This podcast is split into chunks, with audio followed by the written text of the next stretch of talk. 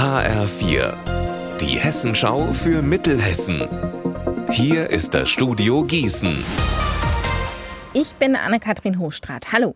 Krisenstimmung im Gießener Jugendamt. Die Mitarbeitenden des Allgemeinen Sozialen Dienstes haben sich jetzt mit einem Hilferuf an die Öffentlichkeit gewandt. Der Kinderschutz in der Stadt Gießen sei nicht mehr gewährleistet. So heißt es wörtlich in dem Schreiben. Mein Kollege Alexander Gottschalk hat sich damit beschäftigt. Wie lange kriselt es denn schon im Gießener Jugendamt?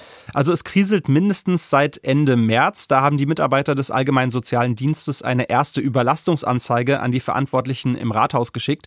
Darin schreiben sie, wir haben zu wenig Leute, wir machen zu viele Überstunden, die Arbeitsbelastung ist zu hoch. Konkret waren die Sozialarbeiter etwa davor, dass ein Kinderschutzfall zu lange liegen bleiben könnte, also nicht rechtzeitig bearbeitet wird.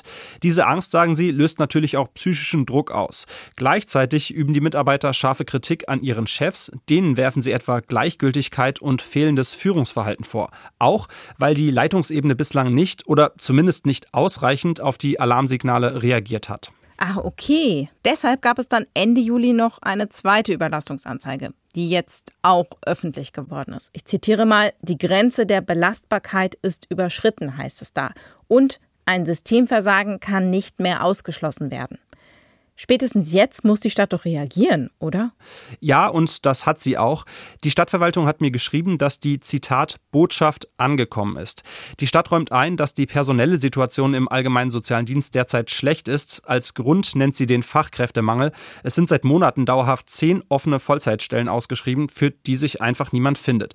Gleichzeitig gibt es laut der Stadt eine hohe Fluktuation. Neue Mitarbeiter bleiben nur kurz und alte wandern ab. Im Jugendamt will man jetzt Personal aus anderen Bereichen einziehen und Planungsaufgaben zurückschrauben, um die Mitarbeiter etwas zu entlasten. Die Stadt verspricht trotz der schwierigen Lage, der Kinderschutz habe in Gießen oberste Priorität und er bleibe gewährleistet. Unser Wetter in Mittelhessen. Bis zu zwölf Stunden lang zeigt sich heute die Sonne. Ab und an ziehen Wolken durch, es bleibt aber trocken.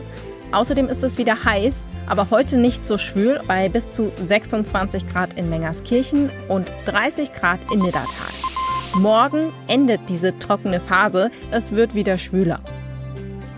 Ihr Wetter und alles, was bei Ihnen passiert, zuverlässig in der Hessenschau für Ihre Region und auf hessenschau.de.